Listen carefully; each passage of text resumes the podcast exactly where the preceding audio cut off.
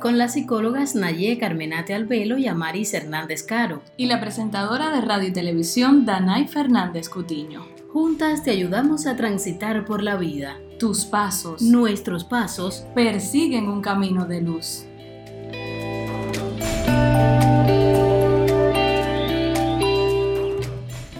Hola, qué gusto saludarte. Qué gusto que podamos llegar hasta ti y darte la bienvenida a Psicoandar, un espacio donde te acompañamos por la vida. A partir de las temáticas y situaciones que te preocupan y resultan conflictivas, brindamos información, ayuda y una orientación psicológica completamente gratis. Saludos amigos, les doy la bienvenida nuevamente, como siempre, disfrutando la complicidad de un nuevo encuentro. En Psicoandar tenemos en cuenta tus preocupaciones y es por eso que el tema de hoy responde a la solicitud de una amiga. Disfrutaremos además de la sección en tu propia voz con la psicóloga Mari. Bienvenida. Hola Ana, hola Nay. Para mí es un placer compartir este espacio con ustedes y con nuestros seguidores. Hoy, en tu propia voz, nos traes muchísimas opiniones, algunas controversiales. Este tema es muy poco conocido. Ahí radica la novedad de este espacio. Quédate con nosotros hasta el final. Bueno, pues muchísimas gracias. Eso será más adelante. Ahora vamos a disfrutar de la vivencia compartida de hoy. Si ya estás listo, iniciamos este psicoandar.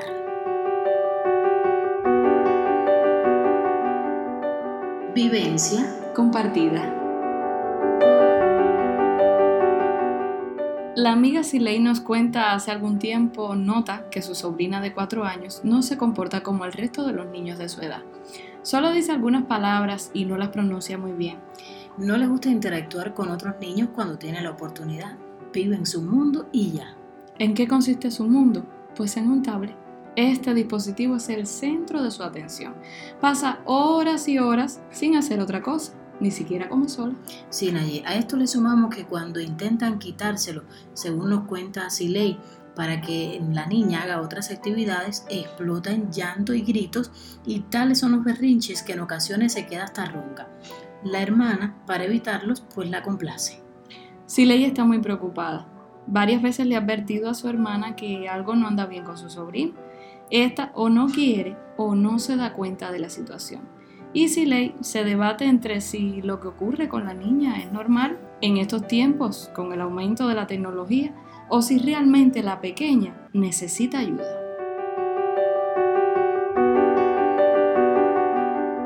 Vivencia compartida. En la actualidad, la tecnología ha llegado a formar parte fundamental de nuestras vidas son tales sus beneficios que casi no podemos imaginarnos la vida sin ella. A veces nos quedamos perplejos de cómo los pequeños, incluso a temprana edad, nos sorprenden con tal habilidad al operar los distintos dispositivos que hasta nos superan. Seguro.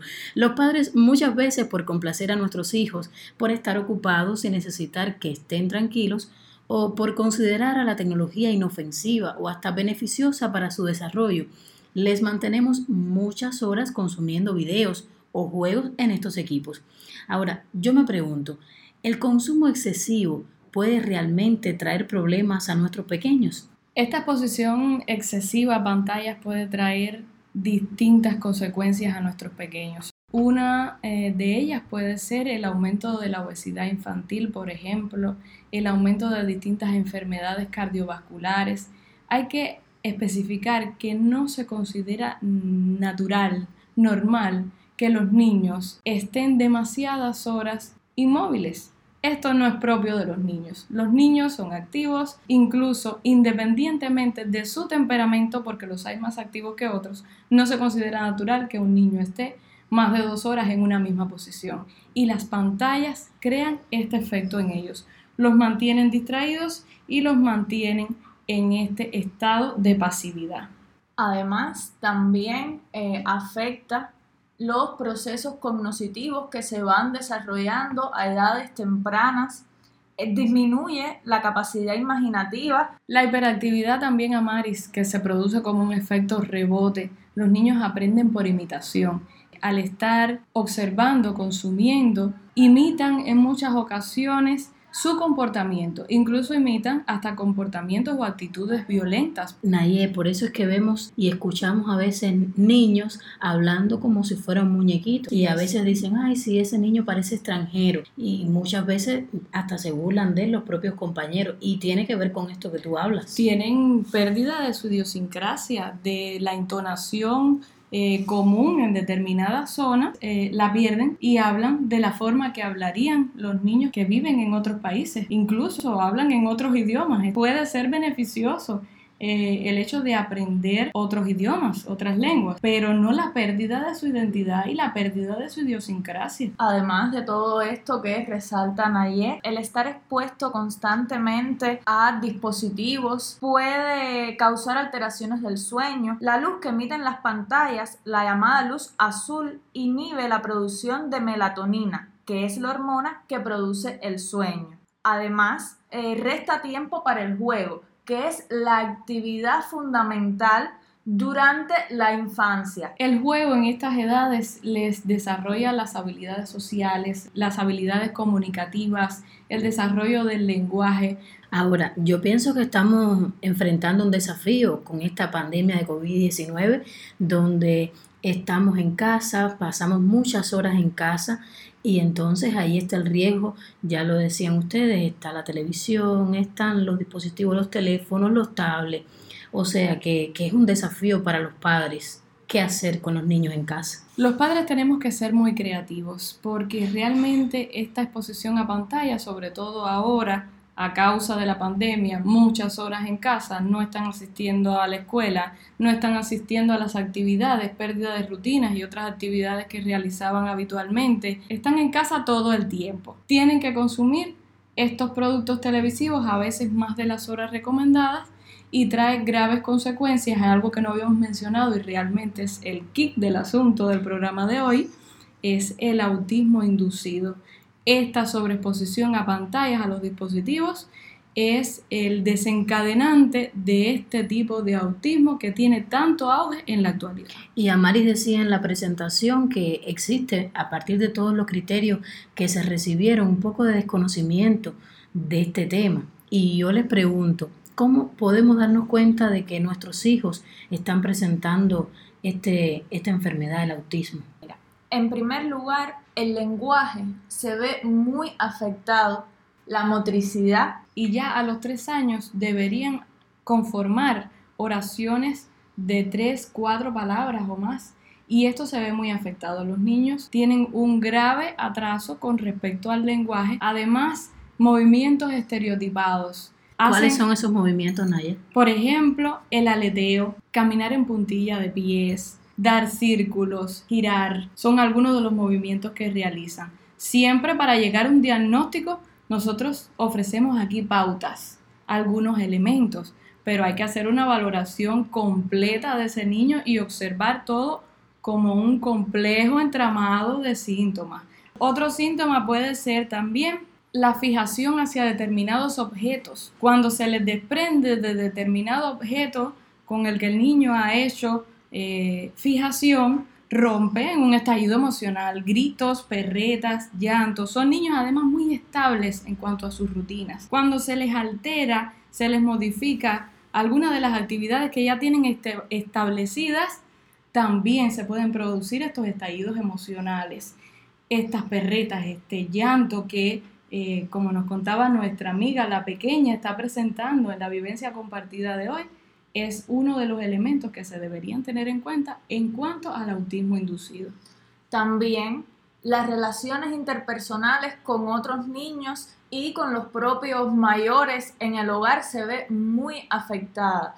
El niño no tiene prácticamente habilidades sociales ni habilidades comunicativas para establecer relaciones, ya decía, con iguales o eh, con otras personas, dígase en las escuelas, en el lugar donde viven, o sea, que es muy puntual estas dificultades para interrelacionarse. Además, no le interesa, vive en su mundo, vive en su espacio, pasa muchas horas realizando determinada actividad, en este caso, como nos referimos hoy al inducido, muchas horas de consumo frente a estos dispositivos. Otro elemento, hay niños que se atrasan un tanto en el desarrollo de su lenguaje. Aunque los niños estén un tanto atrasados en el lenguaje, tienden a señalar los objetos que desean, que les son necesarios. O sea, no apuntan. No apuntan con el dedo o señalan tal vez con la vista, tienen problemas con el, el contacto visual. Tú les hablas y a veces no te miran, no les interesa esa interacción, no les interesa responderte.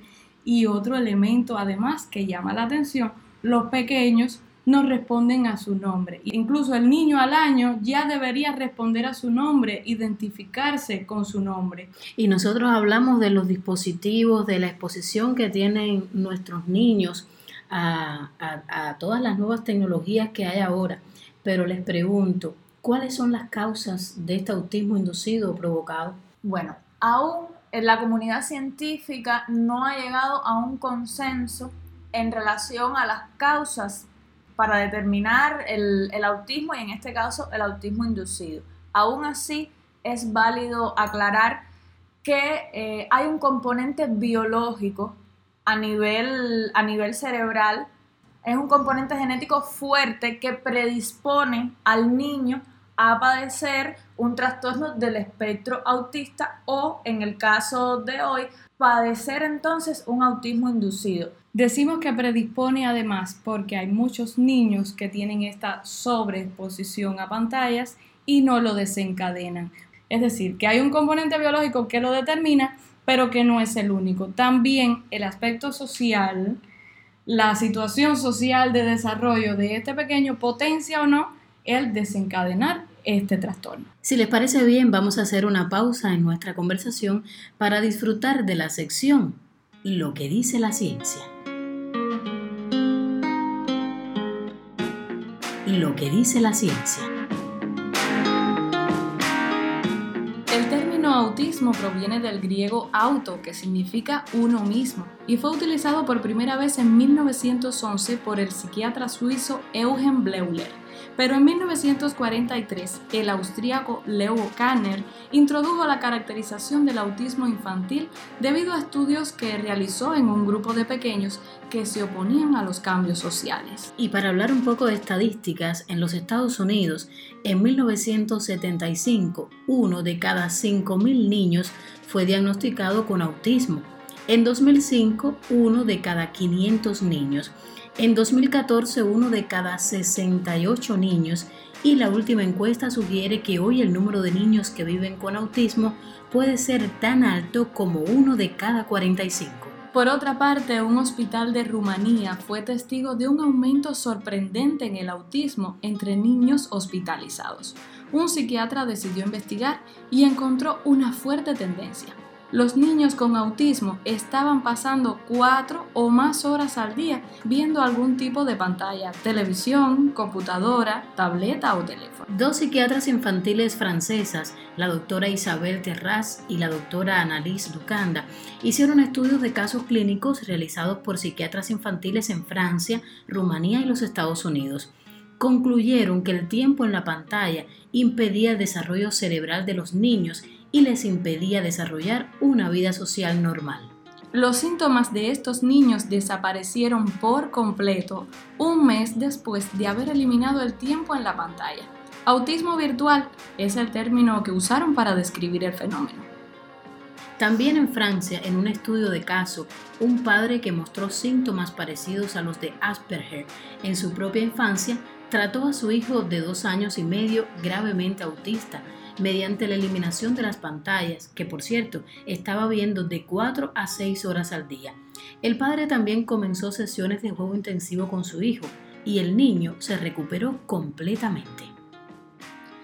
Aunque no todos los casos diagnosticados con autismo son causados por la exposición a pantallas, un número importante sí. Por si te quedaban dudas, los estudios lo demuestran. La exposición desmesurada a las pantallas afecta el desarrollo psicológico normal de los niños. Lo que dice la ciencia.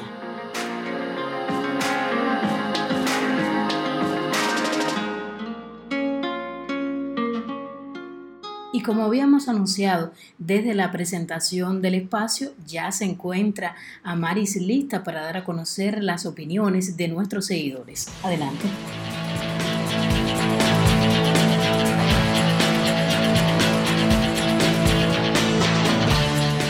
Porque nos gusta saber lo que piensas en tu propia voz.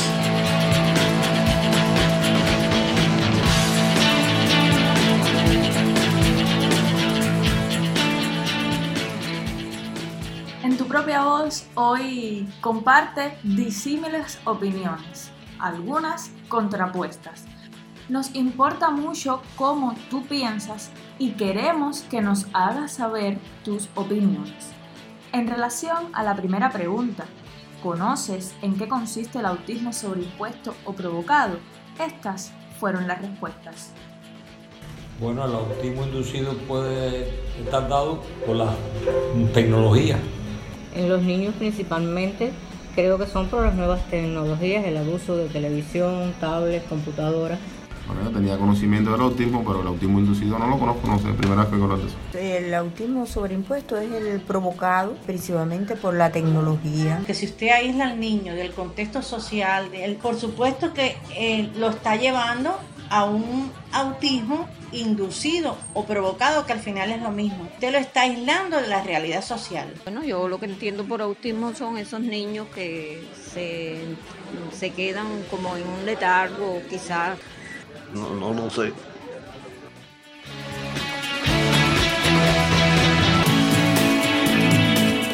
¿Cómo crees que se comporta un niño que lo padezca? Bueno, no tiene interés por el entorno, por el medio ambiente. No he visto ningún niño con autismo. Es un niño enajenado, un niño ausente, un niño que no se comunica, que tiene muchos problemas del lenguaje.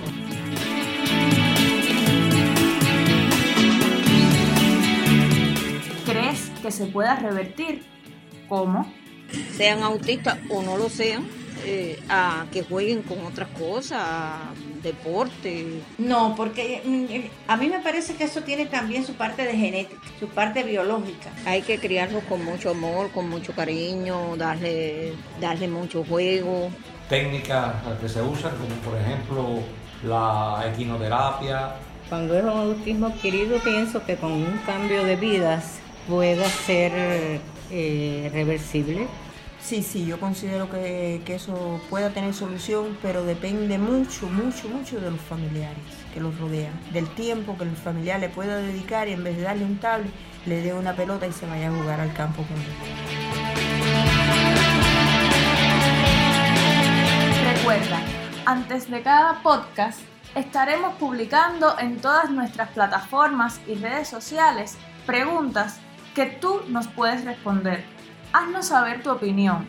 Comunícate con nosotros a través del WhatsApp al número 53 52 99 36 58. Para Psicoandar es muy importante retroalimentarnos contigo.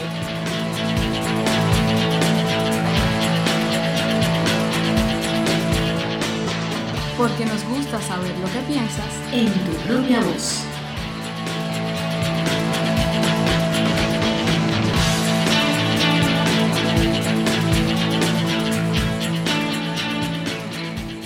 Y como siempre no nos quedamos solamente en la descripción del fenómeno. Como premisa de este espacio tenemos llegar hasta ti con soluciones y alternativas. ¿Qué podemos hacer entonces para evitar que nuestros hijos padezcan este trastorno? En primer lugar, es muy importante que los padres controlen el consumo de estas tecnologías, además del contenido. Según dice la Asociación Panamericana de Pediatría, esta organización recomienda que los niños menores de 2 años no tengan ningún consumo, 0 horas, y de 2 a 18 años realmente recomienda un consumo diario de 2 horas por día. También es importante que compartan tiempo con sus hijos, que los motiven a realizar actividades físicas. El juego también es muy importante. Depende de la etapa a la que pertenezca el niño, se recomiendan determinados juegos que potencian su desarrollo psicológico.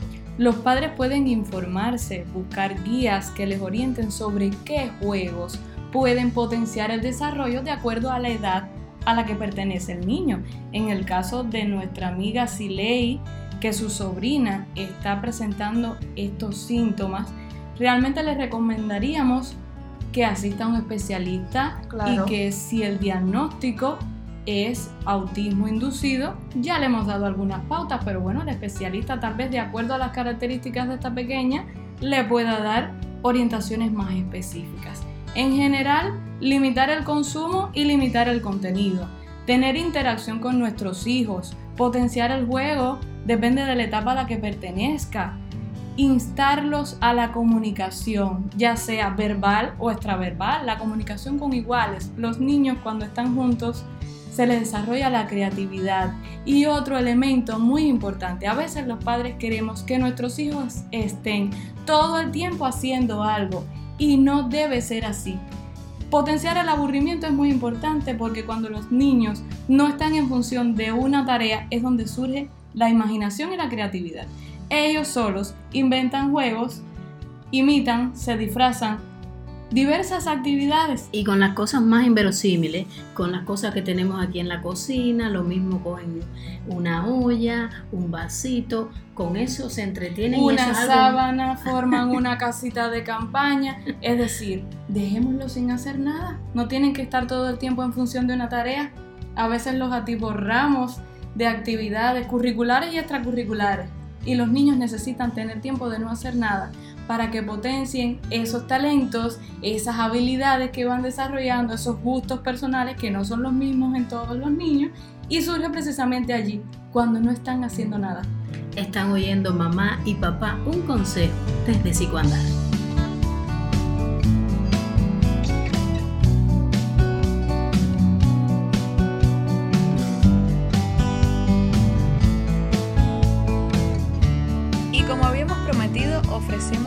Estadísticas. Apenas llevamos un mes de nacidos y ya tenemos más de 130 reproducciones en las diferentes plataformas de podcast. También tenemos más de 260 personas alcanzadas en Facebook y más de 1780 visitas a nuestro sitio web. A todos ustedes, muchísimas gracias. Trabajamos con todo el placer para satisfacerlos.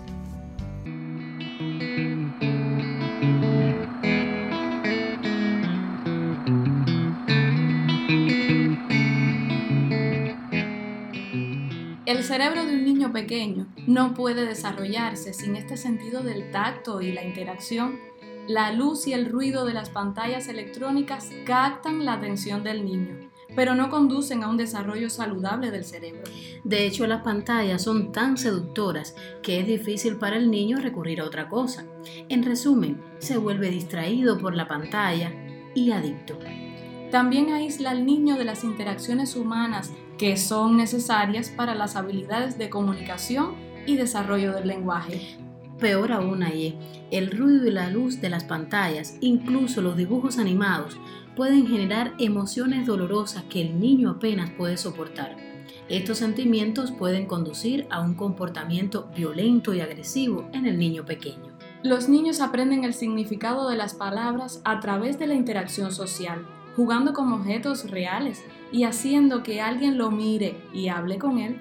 Te lo dice Psicoandar, a pesar de lo agitado de nuestros días, dedícale tiempo a tu pequeño o pequeña, juega con él, háblale, a veces con observarlo y escuchar se sentirá acompañado, y limítale el tiempo con los dispositivos.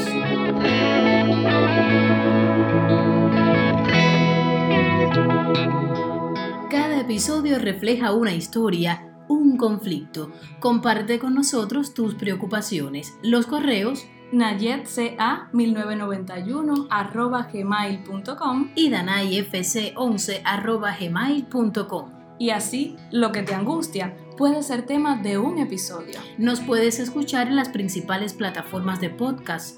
Spotify, Anchor, iBox, Google y Apple Podcast. Encuéntranos también en Facebook, Twitter o nuestro sitio web, todas con el mismo nombre, Psicoandar. Te ayudaremos a transitar la senda de la vida con más paz, armonía y amor. Hasta la próxima. Hasta la próxima.